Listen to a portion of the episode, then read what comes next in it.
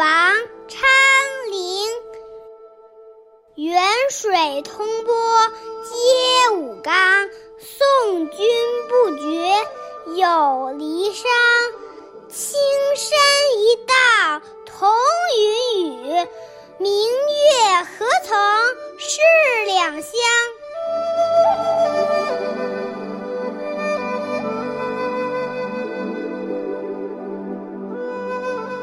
这首诗是王昌龄被贬到龙标时的作品。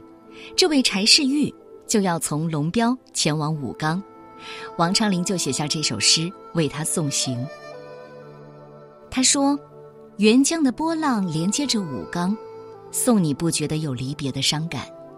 你我相连的青山，共沐风雨，同顶一轮明月，又何曾身处两地呢？”王昌龄真的那么乐观吗？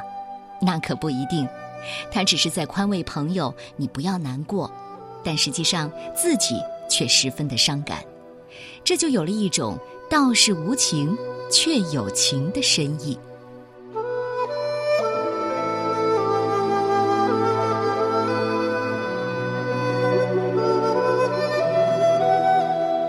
送柴世玉，王昌龄。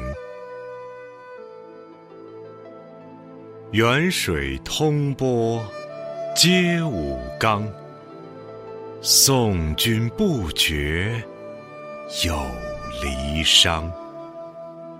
青山一道同云雨，明月何曾是两乡。